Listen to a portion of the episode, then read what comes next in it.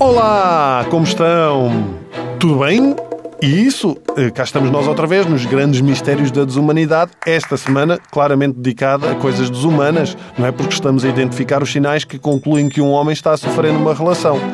Num casamento só há dois modos do homem fazer as coisas: ou fazer como a mulher diz, ou divorciar-se. E a culpa disto tudo é do sistema português que torna os divórcios muito complicados em Portugal. Mas não tem de ser assim. Eu mantenho um casamento mais ou menos saudável. Porquê? Porque é assim, eu quero sair com amigos meus, saio. A minha mulher quer sair com amigas, sai. Mas nem tudo é perfeito. E a diferença é que, enquanto eu saio, ela fica a pensar: ah, onde é que será que eles foram? Devem ter ido a um bar de strip ou qualquer coisa assim do género. Quando ela sai, eu fico a pensar: ah, será que vou jogar a Playstation ou ver um filme de terror? Quer lá saber? Agora eu tenho amigos que casam e quase merecem um daqueles anúncios que dava da Polícia Judiciária nos anos 90, do género: desapareceu no passado dia 3 Armando Ferreira. Vestia um fraque e tinha lágrimas nos olhos e está afetado na sua masculinidade e independência. Caso o encontre, comunique imediatamente aos seus amigos.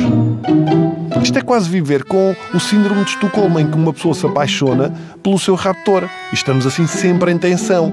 Nós, os homens, somos seres unidimensionais. Essa é a verdade, ok? Nós não conseguimos fazer duas coisas ao mesmo tempo. E sequer pensar em duas coisas ao mesmo tempo. É muito difícil eu estar a fazer uma coisa e reparar noutra. Eu, todos os dias, digo à minha mulher: Fizeste alguma coisa ao cabelo? Porquê? Porque algum dia hei de acertar. Mas isto afeta um homem. Porque um homem também gosta que a mulher repare nas, nas coisas que ele faz, não é? Para quando? Para quando é que a minha mulher me vai dizer assim: Ah, está qualquer coisa diferente em ti, cortaste o cabelo, está bonito? Nunca! Onde está a mulher para carregar os 10 sacos do hipermercado para que eu possa levar somente a minha pochete? Onde está a mulher que, que me abra a porta e me deixe passar? Para quando a mulher que no restaurante me puxa a cadeira para eu me sentar? Para quando a mulher que me oferece um ramo de rosas? Para quando a mulher que me convida para jantar, que me diga que sou o único homem da vida dela, me leve para a cama e nunca mais me ligue e envie fotos minhas às amigas? Para quando.